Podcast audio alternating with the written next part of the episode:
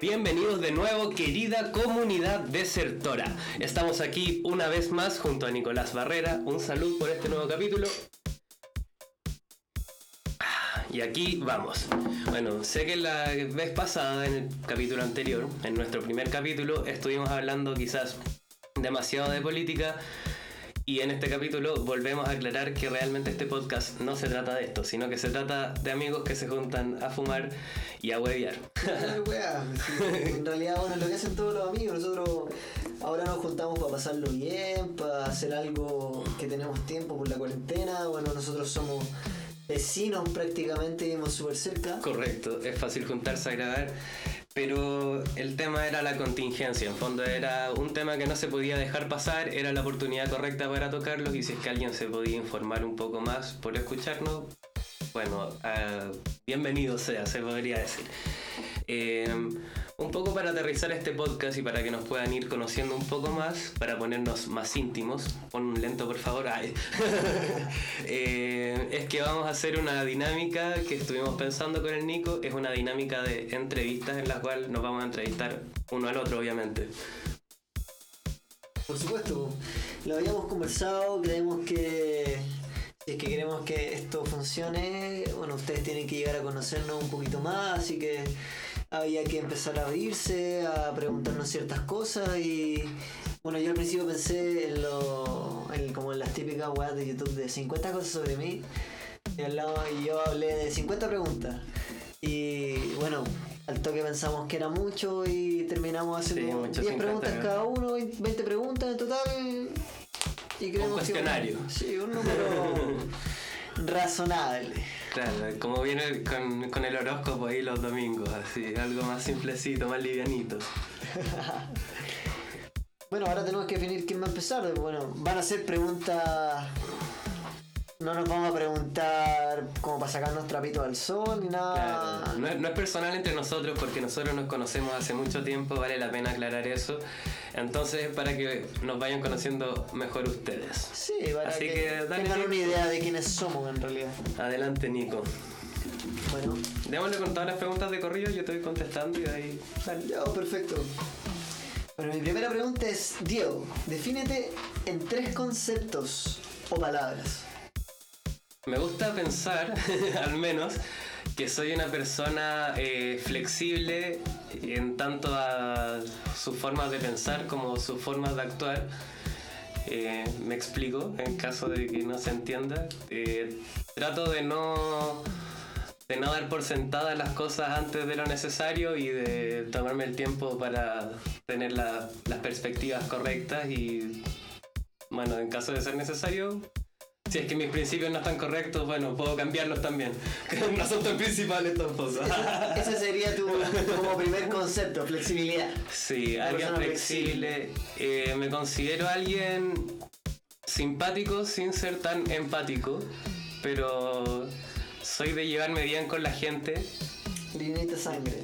Livianito de sangre, como dice mi abuelita. y. Y me gusta pensar también que soy eh, dedicado en las cosas que me llaman la atención. En fondo, eh, lucho por lo que me gusta, se podría decir. Entonces quedaríamos en flexible, simpático y luchador. Sí, luchador. o- sí, luchador, me O gustó, me gustó. emprendedor, luchador, emprendedor, algo. Sí, creo es que que- creo que emprendedor se logra desprender de, de, de luchador poniéndolo en contexto en, en algunas cosas. Perfecto. Bueno, yo creo que, que sí, tenía harto, harto de las cosas que dijiste. Bueno, yo creo que tan flexible no eres, weón. Bien llevaba tu idea, la verdad, pero. Pero si es que uno logra explicarte las weas con, con hecho y. Eh, eso, soy flexible a recibir buenas ideas, nuevas ideas, pero eso no significa que las ideas que me digan sean peores que las que tengo. Ser flexible no significa el tener malas ideas o buenas ideas, sino simplemente que estoy dispuesto a escucharlas. Pero si la mía sigue siendo mejor, es cierto, voy a ser terco en eso. me conoces bien. La segunda pregunta. Una pregunta muy clásica, pero que creo que dice mucho de, de una persona es, si tuvieses que elegir tres objetos, cualquiera, para irte a una isla desierta, ¿cuáles serían? Eh, bueno, creo que lo que más amo realmente, y pensando en objetos, obviamente, y no como que voy a ir compartir con alguien, obviamente comida. Tendría que haber mucha comida, idealmente comida que me guste, porque si no me volvería loco al tiempo más rápido que, que sin luz, que sin agua probablemente. Sin comida me volvería loco. Eh, después...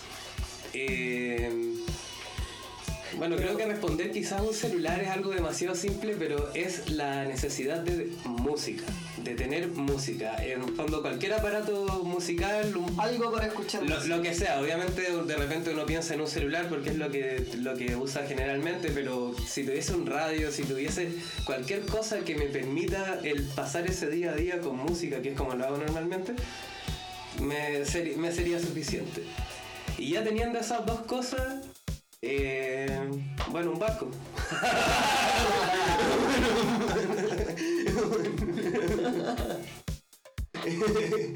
Eh, no, no sé, a ver, fuera de broma. La, la tercera cosa creo que puede ser algo ya más, más, más como un chiche, quizá hay algo más que me gustaría tener para pasar el tiempo, pero la verdad no se me ocurre qué podría ser, quizás copete, quizás un, un PlayStation con hartos juegos. Porque estás en una isla desierta, weón. Sí, o sea, no... No haber electricidad, no a, no a tener casa, nada. Imagínate que caíste en la isla de los del avión. Igual No hay pasa- nada. Igual pasa harto ahí, pero. Sí, creo que principalmente esas dos cosas que te dije. Y. No sé, no sé qué más. Bueno, obviamente refugio y, y las cosas que uno piensa como de sobrevivencia, pero no se me ocurre otro bien material como a la rápida que se me ocurriera. Yo creo que en mi caso sería sí o sí una navaja suiza, porque con eso solucionáis todos los problemas de que tengáis que cortar algo, lo que sea, con la misma navaja suiza podéis armar un cuchillo más grande si es que es necesario, ¿cachai? Eh, tiene destornillador, tiene todas las weas que se te puedan ocurrir. De Malditos ahí, suizos. malditos suizos. tienen el chocolate y las todo. Eh, eh, bueno, yo creo que también algo para escuchar música para mí es fundamental. Sea un iPod, sea una MP3, un celular, Sí. algo con música, porque la verdad es que para mí la, la música es prácticamente mi vida. Sí, aparte de las pocas cosas en las que realmente no sé, siento que no podría vivir sin música y tampoco me imagino cómo sería el mundo en el que vivimos si es que nunca hubiese existido, si es que dejase de existir la música. O sea, todo está musicalizado en los comerciales que uno ve, en los matinales, todo. O sea, más allá de que uno directamente se mete a Spotify o a distintas cosas a escuchar música, así. Eh, entonces sí, la música, más allá de todos los aspectos de sobrevivencia, es, es la única cosa como extra que considero totalmente necesario y vital hoy en día en mi vida. El resto es, bueno, comida, abrigo, agua, las cosas de supervivencia que te comento, pero la música lo colocaría como number one. Es, es increíble, yéndome un poco del tema, cómo la música está presente en todo. Y cómo la gente da por sentada la música también. Claro. Es, es parte de, es parte de la vida cotidiana al punto de que la escucháis y no te das cuenta de que la estáis escuchando. así. O sea, por ejemplo, yo conté en el capítulo anterior que estoy estudiando para ser productor musical y yo iba a trabajar con un cabro que hacía trap. Y estábamos hablando de producir un álbum y yo le dije que le cobraba 50 lucas por producir un álbum completo de hasta 12 canciones. Y el compadre me dijo que no porque era muy caro, weón. y yo quedé pensando como, weón, ¿Cuánto quería que le cobrara? ¿Cuánto querés que te cobre, weón? 500 pesos la canción, weón. Hay conocimiento, hay inversión de plugins, hay inversión de programa, no sé, que. Sí. Esta... La gente da por sentado, dice como, ah, si hace una canción es re fácil, hazla tú, concha. Tal cual. Sigamos entonces. Tercera pregunta. ¿Cuál es tu color favorito y por qué? Bueno, estuvimos, esto lo hablamos fuera de cámara, se los vamos a aclarar, pero descartando el negro y el blanco porque teníamos nuestras dudas ahí, si es que algún experto en arte nos está viendo, por favor, comente. pero claramente tengo una tendencia a los colores oscuros, pero había dejado de fuera en esa conversación fuera de cámara el rojo. Me gusta mucho el rojo quizás es un. me gusta más usarlo en verano, quizás por un tema de contrastes de colores y todo, pero es un color que lo encuentro muy agradable en sus distintas tonalidades porque hay tonos más claros, más degradados como coral o cosas así, o tonos más intensos, pero es un color que lo encuentro muy bonito y muy. puede ser elegante como puede ser casual, bonito color. Y bueno, el por qué creo que te lo dije, así es un color como potente, apasionado, lindo color. El color del amor y de la pasión. Dejando de fuera el negro, porque yo uso mucho el negro, pero por lo que les comenté al principio. Bueno, el rojo es el color como de, la pasión, del amor, de la ira también. Sí, como que representa mucha emocionalidad, sí, sí. Y, esa como fortaleza siempre. Sí, y aparte es un color que de repente me refiero como para vestir, por ejemplo, uno no lo ve tan tanto en la calle. O sea, cualquier persona puede usar rojo y uno ve de repente uno que otro, pero no es, no es tan común. Entonces, como que igual. El rojo eso, siempre va a resaltar. Eso, logra, logra, resaltar y poner su, su qué. Bueno, su porque igual el rojo ocupado como. Es un color de alerta también, en, la señalítica del tránsito, de, Desvía la mirada. Llama la atención. Somos todos toros. Cuarta pregunta. ¿Qué haces en tu tiempo libre? En mi tiempo libre, ahora último, está, bueno, durante esta cuarentena pandemia, he estado muy fanático de jugar PlayStation 3. Yo tengo ese PlayStation hace años, lo tenía botado, pero le empecé a agarrar como tenía más tiempo estando en la casa por todo esto de la pseudo cesantía.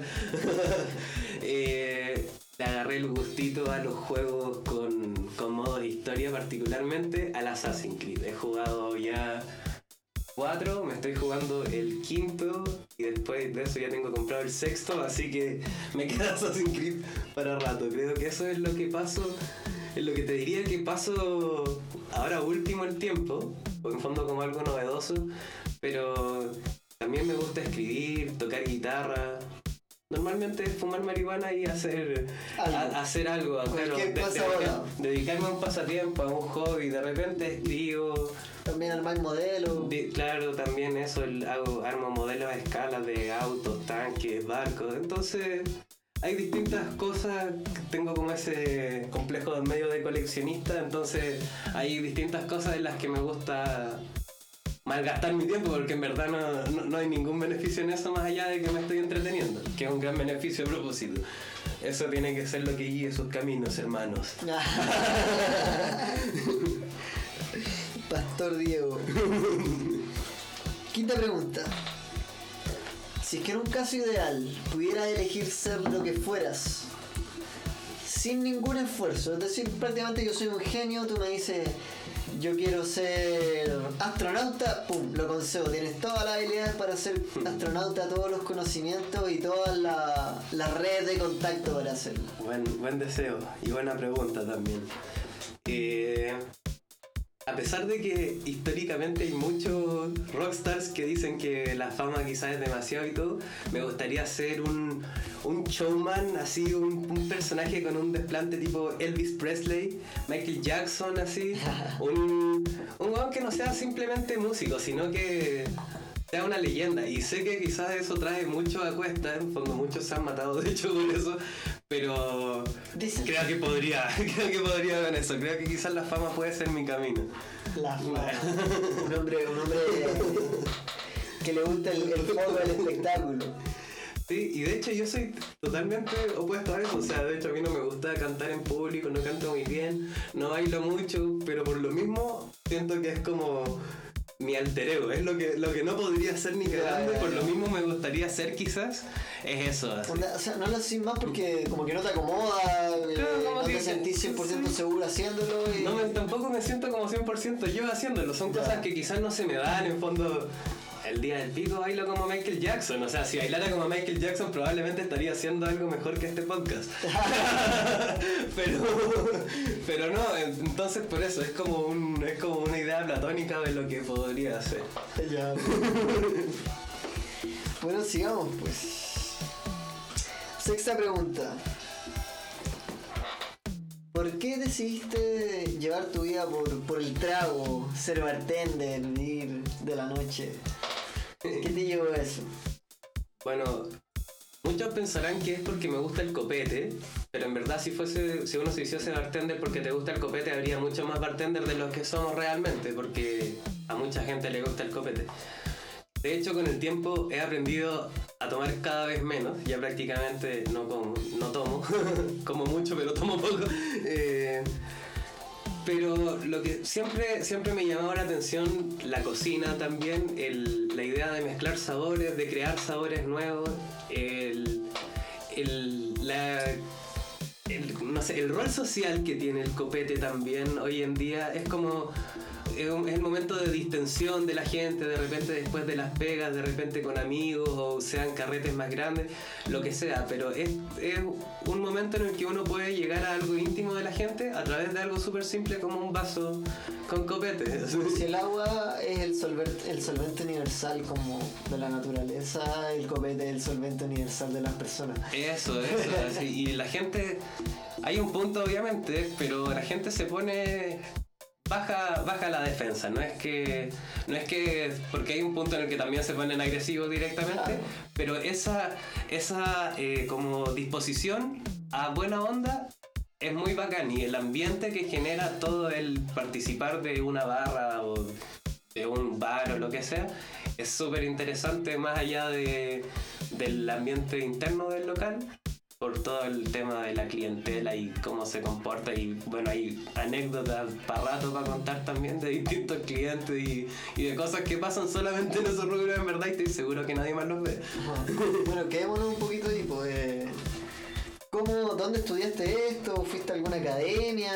Bueno, sí, yo el año pasado, a principios del año pasado, sí, a principios del año pasado, eh, terminé mi curso de bartender en Bar Academy eh, ahí les voy a dejar el, link, el Instagram. Eh, terminé mi curso con Bar Academy, con, con el profe Pablo, un crack ahí el profe Pablo también. Y bueno, yo me metí al curso porque desde antes había empezado a estudiar eh, de manera autónoma, había empezado a agarrarle el gusto a la barra ya de una experiencia laboral que había tenido de antes, garzoneando, pero teniendo aproximaciones a la barra. Y ahí le agarré todo ese gusto y cuando volví, porque eso fue en la región de Coquimbo que tuve esta oportunidad, y cuando volví a Santiago eh, dije, no, esto es lo que tengo que hacer y me metí a la academia decidido y bueno, ahí terminó la academia y afortunadamente las cosas se han ido dando bastante bien.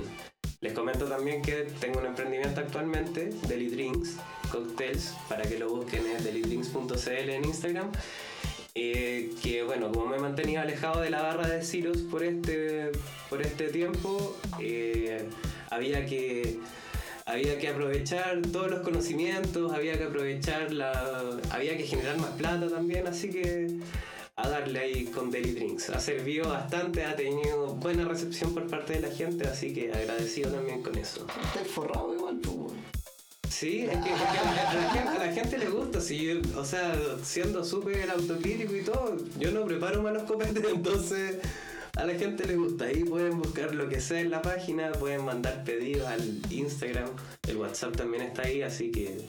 Ya hablemos, un poco de la carta, pues tiene. Bueno, yo sé tu carta completa. Sí, sí, la carta consiste en cuatro ramas, por así decirlo, de las cuales son sour, coladas, mojitos y ponches. En los sour tenemos seis variedades de sour, tenemos tres variedades de mojito, dos tipos de ponche que serían sangría y borgoña, que pueden ser con vino blanco y tinto, y en las coladas tenemos la clásica piña colada y la frutilla colada también. Esa es una carta, tiene variedad de precios, que van desde los 7.000 hasta los 9.000 pesos, distintas promociones también. Y todo delivery, eco-friendly, en bicicleta, ahí las eh, comunas están anotadas también en el Instagram. Pero en el, en el sector oriente principalmente. En el sector oriente principalmente, pero ya eh, de a poco ha agarrado vuelo y me he podido extender a, a como una... Con seguridad Las Condes, Vitacura, Providencia y gran parte de Ñuñoa y La Reina. Sí, Ñuñoa de la Reina, eh, Santiago Independencia y Recoleta también las agregué ahora último. Mire, ey, que le gusta pedalear al cabro. Desde que fuimos ahí para A caernos que se saquen la chucha. bueno, continuemos. Séptima pregunta. ¿Cómo prefieres tu vida? ¿Soltero o en pareja? Eh, he probado pocas veces la vida en pareja realmente, pero creo que es porque me gusta demasiado la vida soltero, realmente. Así que no me quejo como estoy, llevo mucho tiempo soltero, pero a mucha honra también y, y está bien en verdad. Creo que si es que quisiese estar con alguien, no es como que soy el galán que va y se consigue a cualquier, a cualquier persona, sino que no, creo que si quisiese estar con alguien estaría con otra mentalidad y buscando y tratando de, de conocer a alguien, pero no, ni siquiera ando en esa parada, así que tranquilo y soltero. Novena pregunta. Perdón, octava pregunta. Bien. ¿Sativa o índica? Oh, yo soy. eh, yo soy mucho más de la onda sativa, la verdad. Como que no me gusta el fumar y apagarme, me gusta fumar para hacer cosas. Tanto, como te dije, de repente escribir, que son cosas que uno hace sentado, como de repente andar en bicicleta. Entonces, me gusta que la volada te lleve por un, por un rumbo un poco más, más activo Más enérgico. más enérgico, a pesar de que, por ejemplo, valoro mucho el concepto de las híbridas y cosas así, que tienen un toquecito de los dos mundos y, y viene bien, viene bien. Ahora sí, novena pregunta. Si te abdujeran los aliens y te preguntaran, define a la humanidad, ¿cómo lo harías? Ay, qué difícil, quizás les diría que destruyeran todo nomás, pero Destruyan todo, sobre todo Chile. les diría quizás que, que no, no juzguen a la humanidad por sus líderes. Eso es importante porque hoy en día la humanidad está liderada por personas que a mi gusto son incapaces de sentir todas las cosas que son necesarias hoy en día. Vale decir, creo que particularmente Trump, pero en el caso de Chile hay, mucha desconexión por parte de todo el mundo político. Piñera es un mal presidente, tenemos casos en Argentina, en Brasil, o sea, hay casos de sobra donde se puede decir que en verdad los gobernantes no son el mejor ejemplo de lo que es una persona de ese país realmente, o sea, son cero representativos de lo- cómo es un ciudadano de la tierra. Entonces les diría eso principalmente y que, y que tienen mucho que aprender, que escuchen música. que escuchen música porque que si tienen música, porque si no me bajo les digo. Bueno, y por último, la, última pregunta de mi parte es, ¿por qué te consideras un desertor? Ah, bueno, creo que un desertor es, es- es- es parte de la esencia de una persona el ser un desertor, el estar dispuesto a, a enojarse con algo, a indignarse con algo y simplemente decir, ¿sabéis qué?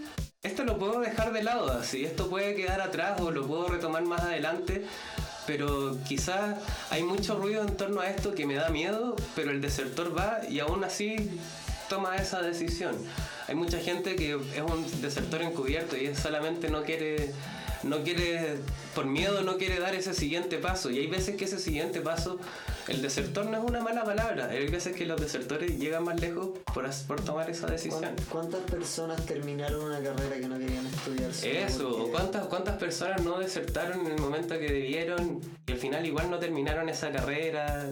¿Cuántos matrimonios podrían haber terminado de una mucho mejor manera si es que hubieran desertado antes? Entonces, al final es eso. Eh, es una mentalidad que siento que, que, bueno, si se usa bien, te ayuda a seguir adelante y ir rompiendo esquemas también, porque no todos están dispuestos a dar el salto.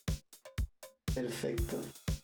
Bueno, me toca, ¿o no? Esas fueron mis 10 preguntas. Ahora le toca a Diego entrevistarme a mí veamos qué. Démosle.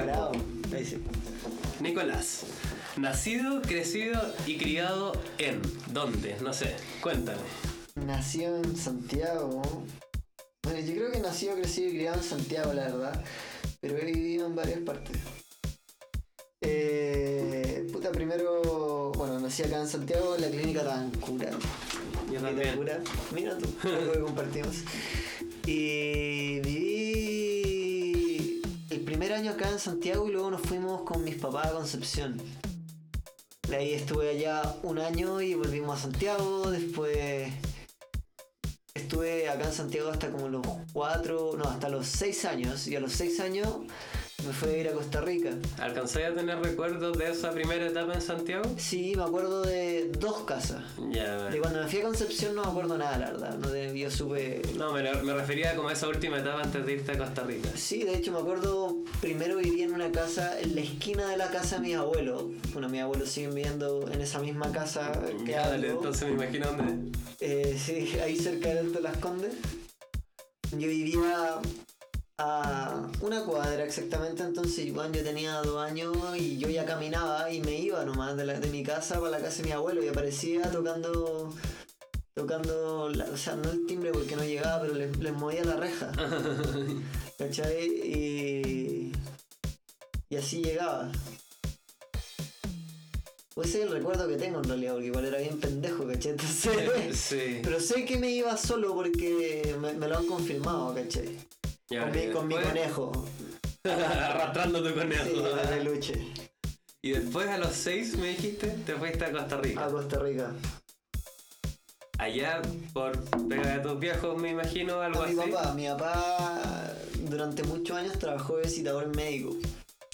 Y llegó a ser creo que gerente comercial de, de Recalcinen. Y ahí lo mandaron a ser jefe de, de como el, el anexo de Recalcina en Costa Rica. Y nos fuimos para allá, pues. Eso eran los momentos en que a mi familia le iba bien. Ahí había money. ¿Cuánto tiempo estuviste allá en Costa Rica? Yo no alcancé a vivir un año completo ya. Ah, bueno. Mi papá lo estuvo- dice. Bueno. Se cacha que no erais de allá. Terrible pantruca. Eh, mi papá vivió más tiempo allá, bueno ya mis, mis viejos se separaron y, y pico, yo me vine con mi mamá para acá de vuelta. Y hicimos nuestra vida acá y ahí he vivido. De ahí, ahí nos conocimos. Ahí nos bueno. conocimos, pues cuando tú te viniste para acá. Sí, pues Ahí bueno. entraste a compañía de María. De ahí, bueno, vivió en Las Condes toda mi vida. Eh, pero pasé de vivir en, en Del Inca. Fue el primer departamento que, que tuvo mi mamá conmigo. porque En realidad todos los departamentos los arrendó ella, hasta el departamento ahora que lo compró ella, que por fin tiene su casa propia, así que felicitaciones para ella, para la señora. Espera, te voy a detener antes de que sigáis avanzando demasiado. ¿Cuál es tu mejor recuerdo de la infancia, de esa época? De esa época. ¿Es en Costa Rica? ¿Es ya acá? ¿Es antes de haberte ido? Esa es mi siguiente pregunta, por eso quiero aprovechar el momento. Yo creo que el mejor recuerdo de la infancia que tengo fue la primera vez que anduve a caballo con mi abuelo en, en Linares. ¿Eso a qué edad fue? No tengo idea, pero yo creo que fue bien chico. Pero Tengo- está, está demasiado claro el recuerdo. Sí, de hecho no me acuerdo. eh, eh, son como esos. re- Hay que cuando uno, uno tiene recuerdos de bien cabros chicos, son como momentos Es casi, aislados. sí, es, casi, es casi un sueño, sí. Eh, yo, yo por lo menos lo recuerdo como me, me recuerdo como mirando desde arriba del caballo, ¿cachai? Pero me acuerdo que era chico nomás, ¿cachai? Es como transportarme a esa época. eh.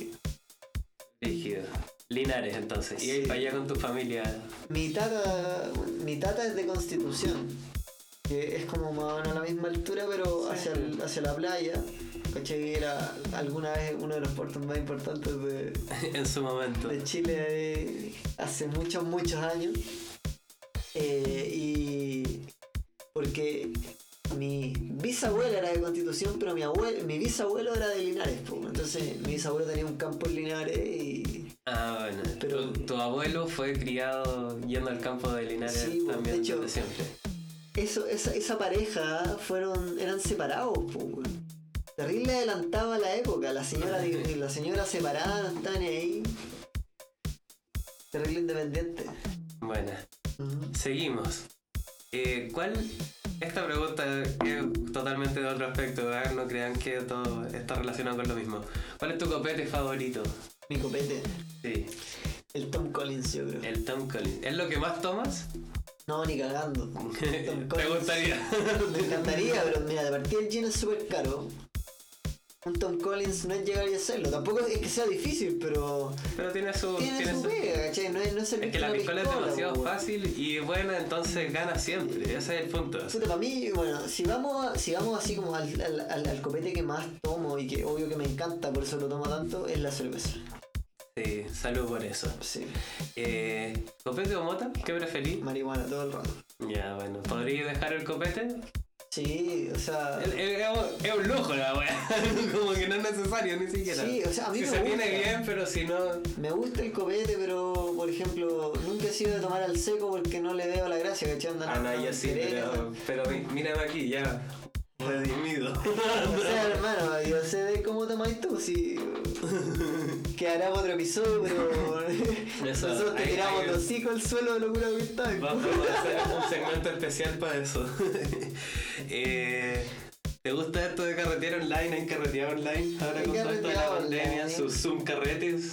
Y, y no sé si me gusta tanto, siento que como que nadie se puede conectar mucho. Como que... ¿Tomáis cuando son esas weas? Sí, sí, tomo. De hecho, una vez que muy, muy, muy curado. Tomando pisco sour que había hecho yo, weón, y al otro día me quería morir. bueno, pero la experiencia no es lo mismo. Yo Sí, la- no es lo mismo. Creo que prefiero jugar cosas. Cuando tú, la, la idea, cuando para mí si nos dijeran, oye, juntémonos a tomar cabro y la weá, ya, pero juguemos a Among Us entre nosotros, ¿cachai? Seamos 10 cabros y juguemos a Among Us mientras tomamos y conversamos y la weá. Sí. Lo encuentro más entretenido. Sí, eso es chistoso, como con más dinámica. Sí. El no estar ahí físicamente te hace perder como la dinámica que tiene el carrete. weón. Sí, pero. Eh, sí. eh, eh, ha sido loco. ¿Qué es lo que más extrañáis de tu vida, de la vida ex pandemia en general, así? Puta. ¿Qué te- algo que te gustaría hacer, así? Es que lo que más extraño realmente, y va a sonar súper. Puede que suene como súper egoísta, pero lo que extraño es que hayan discotecas abiertas, de que haya fiestas, porque Sí, ¿no? es de lo que yo quiero vivir, pues bueno, entonces. Está bien, ahora nosotros somos Ahí está el garzones, dinero, barman, eh, y lo que, y lo que queramos, ¿cachai? Porque en realidad podemos hacer lo que queramos. Eh, pero lo que a lo que yo tenía planes de hacer este año era lanzar mi carrera como DJ y empezar a dedicarme de completo a la música y no puedo, ni siquiera es que pueda intentar hacerlo, se- no, se ni siquiera puedo intentar y fallar. Sí. Simplemente no, no se puede porque está todo cerrado y no tiene pinta de abrir luego, ¿cachai? Ahora quería comentarte de eso. Mirando un poco más hacia adelante. ¿Qué esperáis para este 2021? Así, en una idea más, más bien corta, en, en- en un par de oraciones. Para el 2021 quiero seguir perfeccionándome en la música. Creo que me gustaría empaparme de otras culturas, tal vez irme. Bueno, ¿Todavía te quedan más cursos por terminar durante este año? Me quedan dos cursos, si no me equivoco. Ahora estoy en, masteri- en ma- masterización. Bueno, o sea, est- estoy anclado por ahora Sí, pero anclado hasta enero máximo, si no me equivoco. Ya. Diciembre, enero. el otro año promete, Sí. el otro año promete. ¿Dónde te gustaría viajar? Porque eh, te escucho hablar de otras culturas, no sé si hay que viajar al sur o querés salir, ¿dónde Pero te la verdad me gustaría mucho irme a Europa. Ojalá, ojalá a, a Alemania. Es un poco complicado por el tema de los idiomas. Pero que también va, va con algo que a mí me siempre ha sido un desafío que me he querido dar, es de llegar a instalarme en un lugar donde no entienda nada. The Dark. Ah, no, no, efectivamente es difícil el idioma, pero es cuna de, de, de música que, que efectivamente te lleva. Es la pata de la que cojeas. Ajá, exactamente. Eh, Alemania. Bueno, ahí es que estando en Europa también uno puede ir a tantos otros lugares. Es que está todo tan cerca, Sí. Y donde, por, donde lo mismo, así, mucha música. Y te agarráis un avión por 10 lucas y te vais de Inglaterra a Turquía. por el día. Sí, ahí hay mucho, mucho que aprender. Yo también soy de la filosofía que lo mejor para ir conociendo o para aprender realmente es estar ahí y empaparse del concepto mismo, no solamente leerlo, eso, eso no queda tan, tan grabado. Y es otra cosa, es una cosa más visceral, totalmente humana encuentro yo. Aparte de la música, que es algo que se tiene que sentir además, es algo que efectivamente te lo pueden enseñar, pero el estar realmente escuchando a ese DJ en ese carrete, en, en el lugar en el que pensó tocar eso así. Es estar en la sinergia máxima de, de, de la música prácticamente. A mí me pasa, a mí, puta, desde que me puse a mezclar, te das cuenta de que ningún DJ es perfecto. Es muy raro pillar un DJ que toque un set perfecto. Y está bien, todos los DJs hemos tocado alguna vez un set perfecto que no te equivocaste ni una vez, ni una sola vez. Pasa, porque tuviste el momento de iluminación. Pero a mí, yo, he visto DJs grandes que hoy se le corrió un poquito.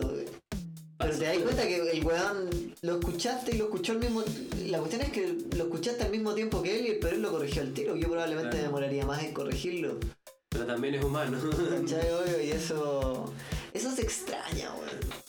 Eso lo extraño, Caleb. El estar ahí, el, el, vivo. el vivo, sí. Sí, bueno, lo extraño mucho. Tocar frente a gente, lo extraño mucho. nuestros amigos no son muy del ¿no? Sí. Los amigos que tenemos acá cerca. No todos. Igual yo quizás no soy tan, tan de disco, a pesar de que me gusta ver tocar a DJs en vivo en discotecas, soy más, más de eventos, soy más llevado por ese lado. De festivales.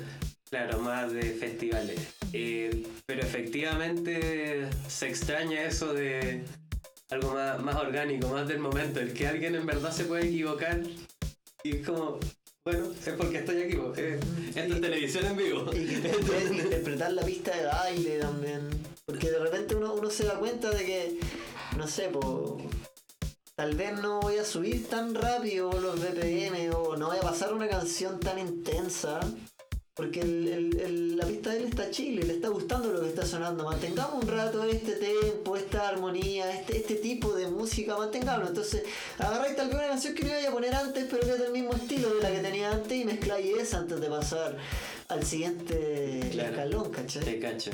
Bueno, eso, terminando la rama del dónde te gustaría viajar, en conclusión, Alemania. Buena respuesta, un poco larga. eh, haciendo parkour con las preguntas nuevamente. ¿Quieres, ¿Quieres ser papá en algún momento? Mira, la verdad a mí me gustan harto los cabros chicos, lo, lo paso bien, lo encuentro simpático. Y creo que sí me gustaría ser papá, pero no creo que lo sea. Porque no lo veo como algo no, no, no me gustaría traer un niño a este mundo. ¿Me entiendes? no, no creo. Lo primero que siento yo es que cuando uno, uno tiene un cabro chico es un, es un contrato de por vida, bueno, anda, si el weón te sale como te, como, como, como salga, onda, y me refiero de, y estoy hablando de que sea un pajero culeado, tal vez cachete, que no haga nada por su vida, weón, vaya a tener que estar ahí para siempre, y yo no sé si quiero esa weá en mi vida. Así, la firme, ya lo escucharon. de primera fuente. Y yo creo que esa, y, pero ese no es mi, no es mi como mayor argumento. Yo creo que somos tanto humanos en el planeta que traer otro más eh, no es necesario. Tal vez creo que me gustaría más adoptar que tener un hijo propio. Yo creo que eso sería más cercano a mi realidad. Más de esa línea. Sí, siendo que tal vez tener un hijo propio me gustaría mucho y lo amaría con todo mi corazón, pero no lo veo como muy consecuente con lo que pienso respecto a mi vida. Te entiendo, te entiendo.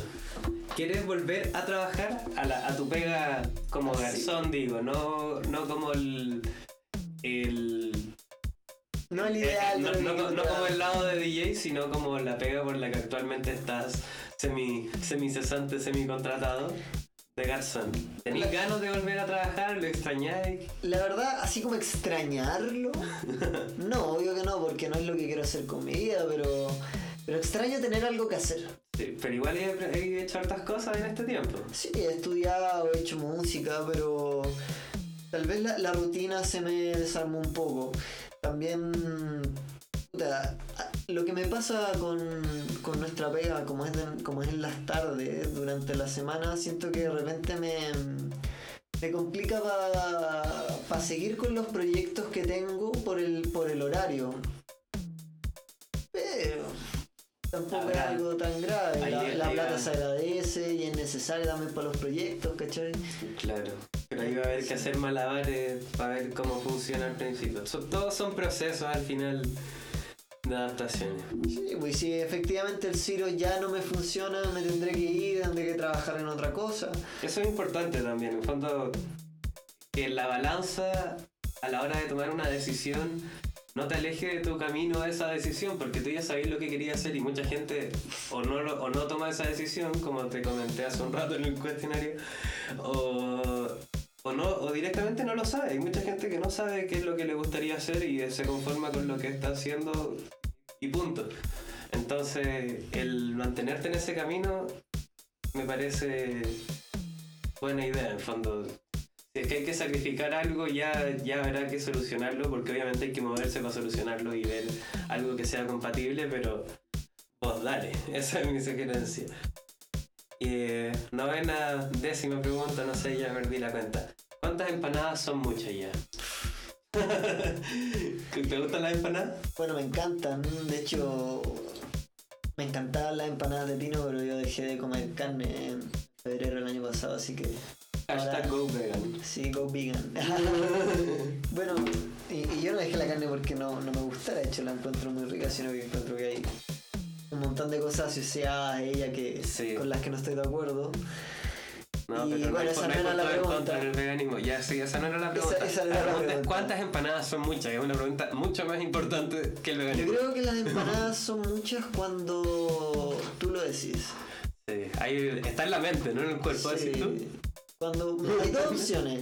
O tú simplemente decides de que ya estás muy lleno y no quieres seguir comiendo o vomitas. Entonces, la mente está primero hasta que el cuerpo simplemente le ganó y, Eso, y listo, ¿cachai? eso. Pero nunca cuerpo- te sientas mal por comer todas las empanadas que quieras. Ese es Eso, mensaje. eso, que nadie te Que detenga. quieras y puedas. Que nadie te detenga. Solo tú te puedes Que detener. solo tú te detengas. Eso.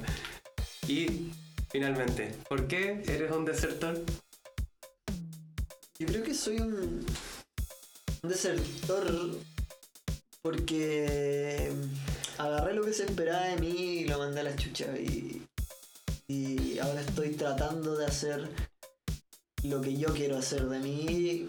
No digo que tal vez lo esté haciendo por completo, pero estoy tratando, ¿cachai? Que ir aprendiendo todo, todo un proceso. Y Estás aprendiendo de, de mí mismo. de tu nuevo tú. Del tú que no esperaba la gente. Exactamente. Es que es, es cierto eso también, que incluso uno se vuelve una especie de constructo social, weón, como que qué es lo que espera la gente por, por quién eres o por dónde estudiaste, como cosas súper simples y que en verdad a veces lo asocian a, alguien- a un niño que tiene 15 años y ese niño en verdad no tiene culpa de nada de lo que le ha pasado hasta ese punto. O sea, cuando uno sale del colegio y tiene que entrar a la universidad, uno es un pendejo culiao, weón. Para mí, uno, uno empieza recién a entender el mundo después del primer semestre de universidad. Claro, que, O de trabajar. Pero de real trabajar, ¿cachai? Pero, no- pero saliendo, saliendo del colegio. Sí, porque, por- porque por ejemplo, yo antes de salir del colegio trabajé en el kiosco del Estado italiano y ese era un colegio, o sea, un colegio.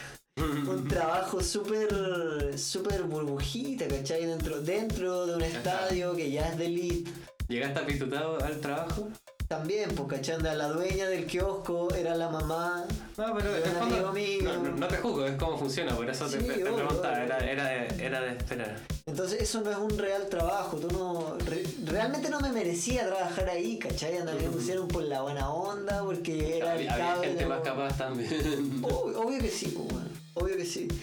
Sí, me tuvieron que enseñar a hacer todo.